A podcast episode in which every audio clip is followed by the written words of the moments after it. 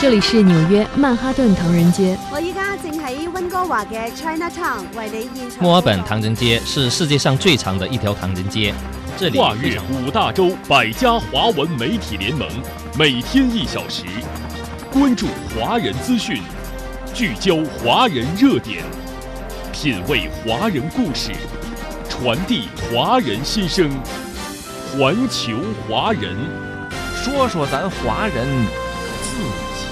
事儿。好，听众朋友，欢迎您继续关注《环球华人》节目，请继续收听《远方的家》系列专题《行走山水间》。比起传统的麦稻轮作方式，现在农户每亩约能增收千元。盱眙龙虾以腮白、肉白、底板白为特色，是淮扬美食的代表。每逢六月到十月，小龙虾上市的季节，淮安便会满城飘香。大喵带我们来到当地一家口碑不错的龙虾店，蒜蓉和十三香小龙虾刚刚出锅。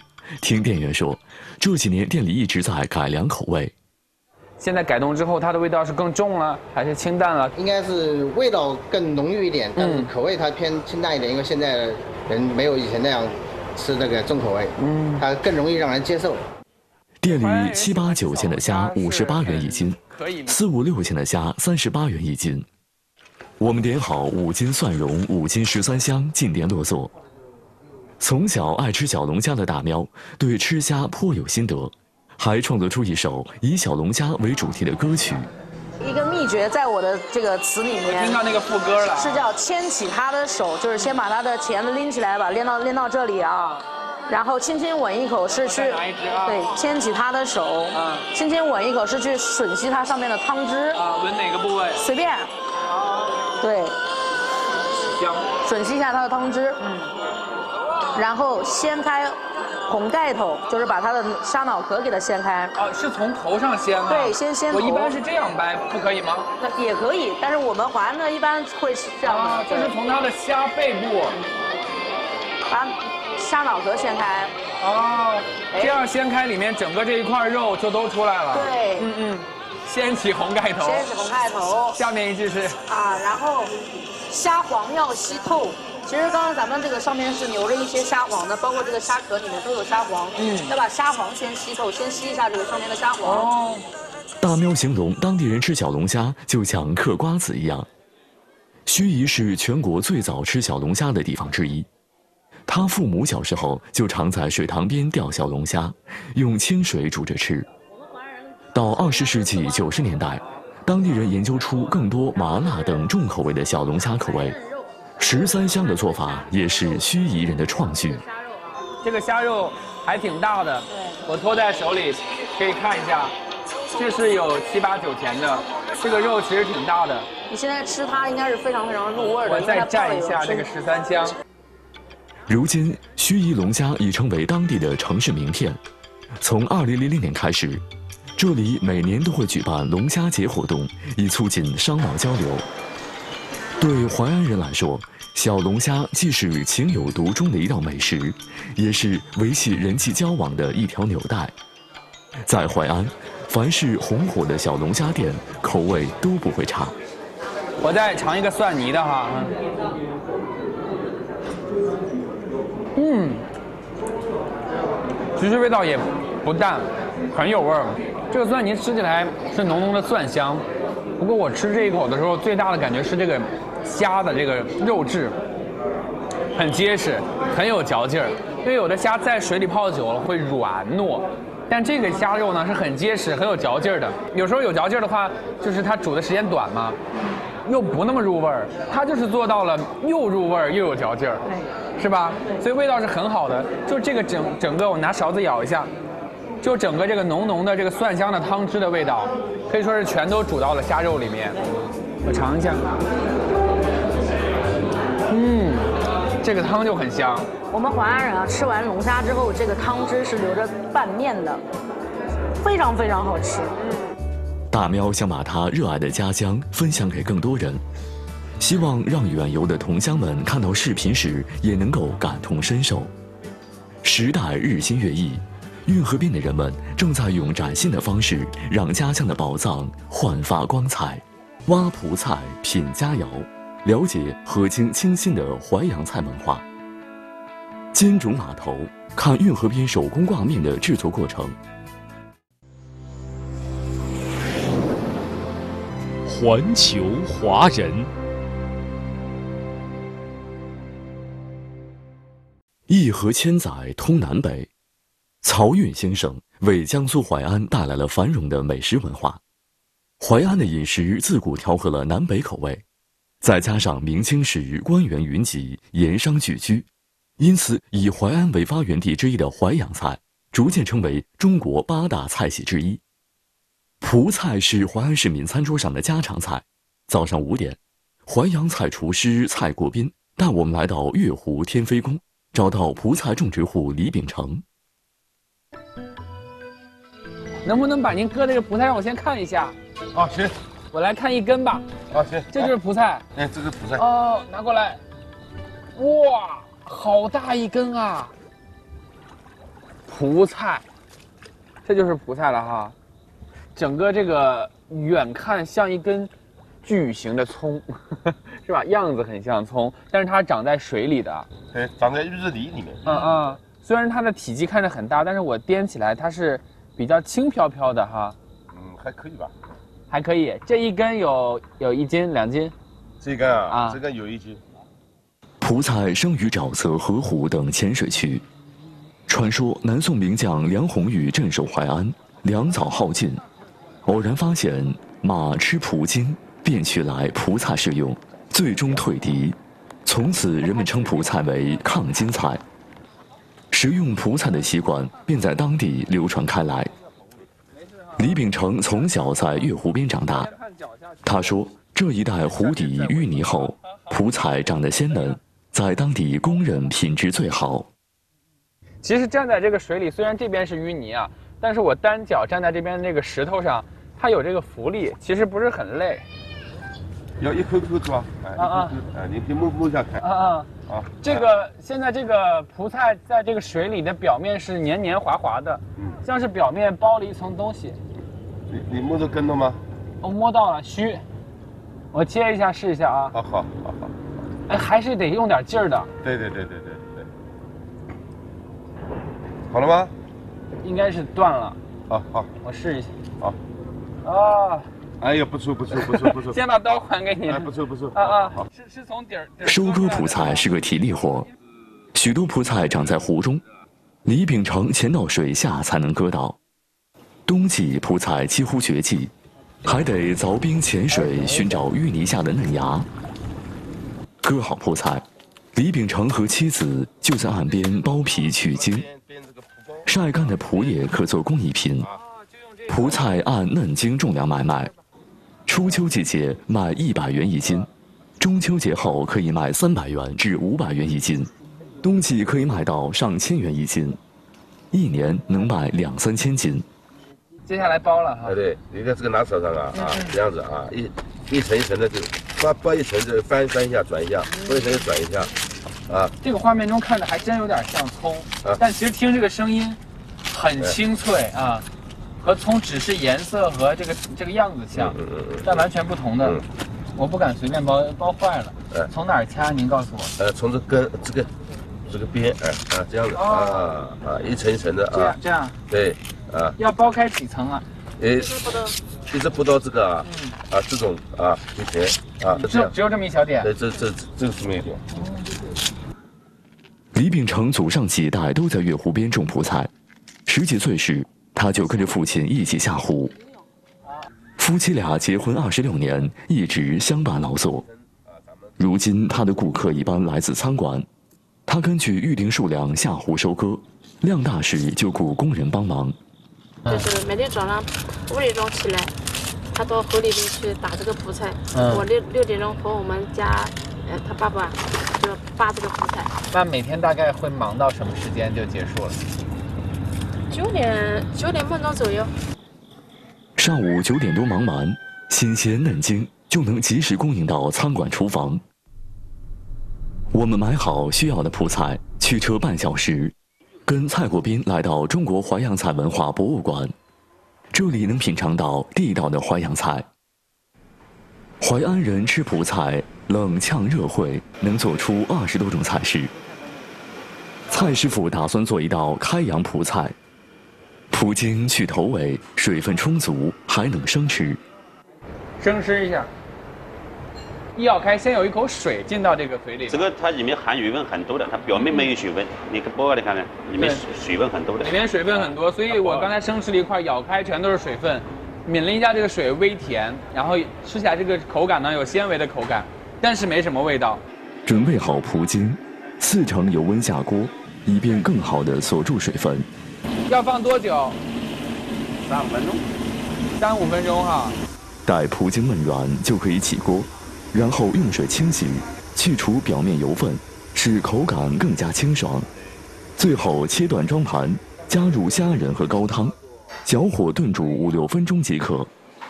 菜名中的“开阳”指的就是虾米。蒲菜在鸡汤里只需炖上五六分钟，就会脆软适宜，恰到好处。比起开阳蒲菜。另一道淮安名菜平桥豆腐，更是考验厨师的刀工。真的假的啊？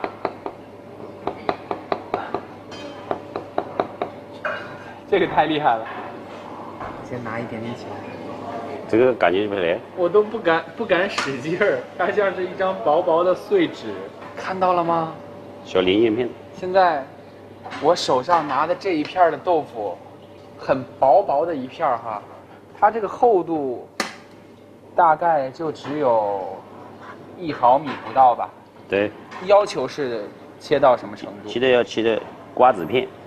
要是瓜子片的那个厚度，这个刀工很厉害的。您练了多久？我已经二十几年了。蔡国斌从事厨师二十八年，经验丰富。豆腐切片，木耳、虾仁等食材切丁。一起熬煮成羹。豆腐片如果切得太厚，在汤里不美观；太薄则下锅易碎。淮扬菜厨师的功夫就拿捏在毫厘之间。在蔡师傅的操持下，一桌淮安传统菜肴很快准备妥当。这是清宫肉圆，嗯，这五柳怀白鱼，这平遥豆腐，这是金钩鲜卜。嗯，先尝一下这个。开阳蒲菜，营养丰富，有脆感。嗯，味道就是淡淡的鸡汤和虾仁的味道。我觉得这个开阳蒲菜最大的特点是它的口感，口感很特别，就是一咬下去，就能通过那个牙齿对于它那个咬的过程当中，就感受到了它一层一层一层一层咬破，每一层都有那个汤汁会进到嘴里。对，是吧？这它的口感很特别。淮扬菜崇尚本味鲜美，力求原汁原味，口味知轻是区别于其他菜系的主要特征。在平桥豆腐羹里，豆腐片片分明，看着与扬州的文思豆腐颇为相似。蔡国斌说，两者都以豆腐为主要食材，不同的是扬州厨师切丝，淮安厨师切片。嗯，平桥豆腐对对。是排名第一的。哎，我们要弄现在的语音叫网红菜啊。确实，这个味道。淮扬菜厨师擅长利用家常食材，调理出变化多端的美食精品，讲究就地取材，五味调和，技艺精巧。蔡国斌在博物馆里担任行政总厨，一直致力于在传统淮扬菜的基础上进一步创新。现在因为食客的饮食习惯不一样啊，现在逐步从粗。到进进行的要变成稀，啊，因为现在我们吃的会相对少一点，我们小量，但是要更精致的。啊，对，嗯，这样首先不浪费，第一不浪费，现在也叫为客户量身定做嘛，嗯嗯，也叫量身定做。那比如说我是这个中央台的一名记者，嗯，我今天来了，您觉得我什么适合我？你你是会，呃，品种要多一点，嗯嗯，要精致一点。要分量少一点。嗯，就我一个人吃的话，一个人，比如啊，清宫牛云卷米粉，嗯，这个蒲菜三根，嗯，这个平腰豆来一周，鱼就来一块，底下再来一个蔬菜也就差不多了。如今，博物馆推出按食客个人特色量身定做的分餐方式，分量更精致，营养更搭配。时代变迁，淮扬菜从官府盐商之家走进了百姓民间，河津亲信的淮扬菜文化博大精深，尽显运河岸边人文积淀。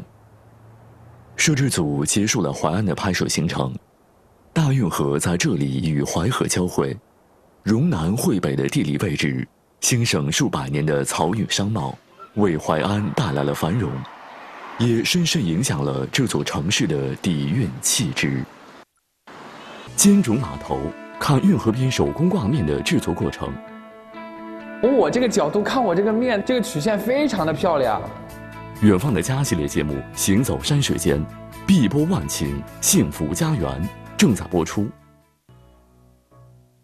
绵延流淌千年的运河，孕育出风味多样的运河美食文化，带来生生不息的各色风味。位于运河畔的河北省邢台市。南北美食高度融合。我们听说，在邢台市下辖的临西县，有一种传承了一百七十多年的美食，就是源自清同治年间临清热闹的集市。现在我们就来到了一家饼卷店，来品尝一下。哎，您好，这这是卖饼卷是吗？哎，是。啊，您您也是来买的？啊啊，阿姨您好。是卖饼卷哈？啊，这这个也没有一个价目比怎么点啊？饼卷？没没价目。啊，那那我想尝一下饼卷，一个饼多少钱？呃，二十。这家店铺只经营传统饼卷，也就是薄饼卷牛肉，分为十五元、二十元、二十五元三种规格。相传，过去京杭大运河沿岸人来船往，商贾云集，河岸小镇有两家铺子相邻，一家卖大饼，一家卖牛肉。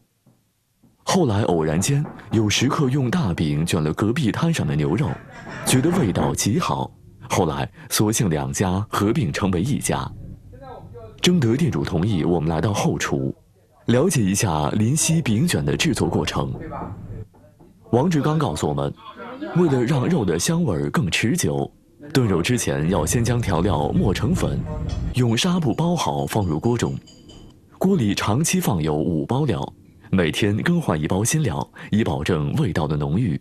就是刚才的粉末，对粉末，用包把它包住。对，这个汤分老汤一说吗？对，时间越长，这个味儿越好啊。就是也是要炖很久的老汤。对，比如说这锅汤用了多久了？这个用了二十多年了吧，锅开了开始下肉了。这是准备好的牛肉，这就是泡好的。选择的肉的部位是哪些部位？我们都是整牛吧，每个部位都有。基本上那个做饼卷的肉还是如胸肉，肋条肉好吃一点，好吃一些。啊，对，还有那个脊背肉、胸肉。所以对于肉的部位没有特别的要求啊，没有特别的要求。王志刚是临溪饼卷肉制作技艺的非遗传承人，他告诉我们。牛肉选用的是鲁西黄牛肉，牛肉要在冷水中浸泡一段时间去腥后，放到锅中炖煮四个小时，再在锅中泡上一个晚上，汤汁里的味道才会完全进入到牛肉中。另外，为了让烙出来的饼更加酥软，和面时就要格外注意。夏天的话可以用凉水，到了冬天气温低的时候，就要用温水来和面。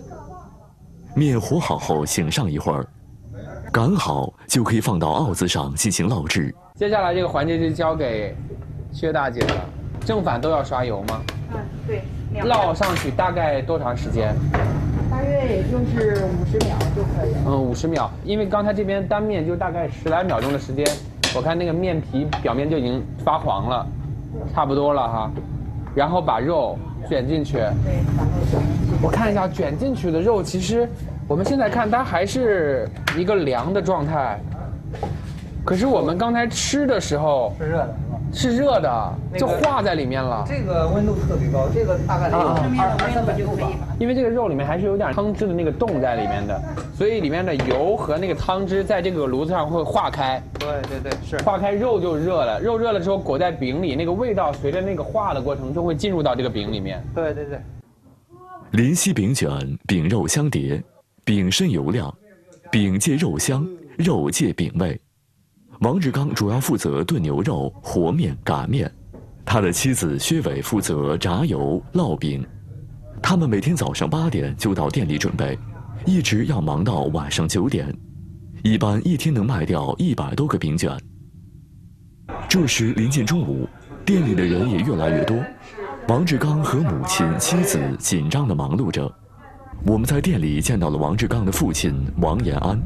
我们现在看到的一碗蛋汤，对，一个饼卷儿，就是平时人们来这儿吃饼卷儿的基本这个套餐了。对对对。啊，刚才其实了解一下，也没有太多其他可供选择的。属于快餐的了，就是。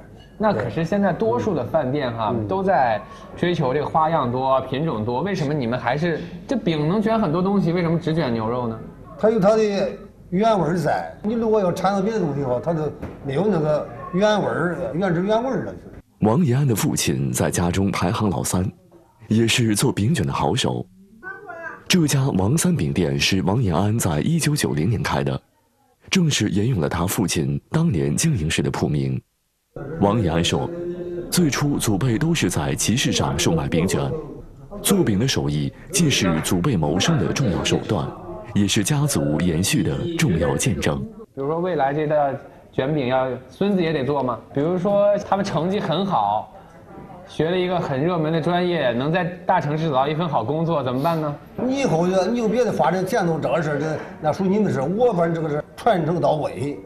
哎，你有别的想法，这个事，但是再说你你以后的事，是不是？其实和王大叔聊的时候，我感受到了两点哈，就是，呃，首先是执着，另外是还是很开明的。尽管就是我希望他传下去，但是孩子们掌握技艺之后，他们如果有更好的选择，选择不做它，我也接受。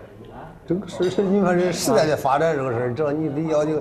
还是说你到时候你得跟上潮流了，是不是？王大叔可能没想过，但是我的感触挺深的。我一进这个店，其实我是来品尝一道临溪的美食的，但是我在厨房的这个地方，我就看到了一家人共同努力的一个画面：起早贪黑经营一家餐馆，就是这样一个餐馆养活了一家人，对吧？但是我在想，这么辛苦付出的同时，又是为了什么呢？和王大叔坐下来聊之后，才知道这是临沂当地非常有历史的一道美食，是王大叔他们家一家人几代人传承下来的一种家族记忆。对，所以我们既看到了一段一家人共同奋斗的故事，又看到了过去时光延续到今天的影子。对，对，是。普通的小吃做到极致，也就有了非凡的意义。饼店让一个家族祖祖辈辈得以安身立命。更成为了世代临溪人舌尖上的情感寄托。千里运河以里穿行，沟通江南水乡、齐鲁大地、燕赵沃野。如今，运河漕运的功能虽然已经不在，但因漕运而兴，随运河而荣的一些行业却被世代传承了下来。初创于明万历年间的贡面手工挂面制作技艺就是其中一种。摄制组来到了尖冢镇东尖冢村，东尖冢村共有九百九十七户，做手工挂面的就有三十多家。我们找到了精卫手工挂面制作技艺传承人王敬达的挂面作坊。拍摄时，王敬达老人因为有事外出，我们在作坊里见到了他的儿子王百哲。因为当时啊，我们尖冢这块有一个特别大的码头，嗯，呃，靠运河嘛，那个码头是特别繁华的一个码头，啊。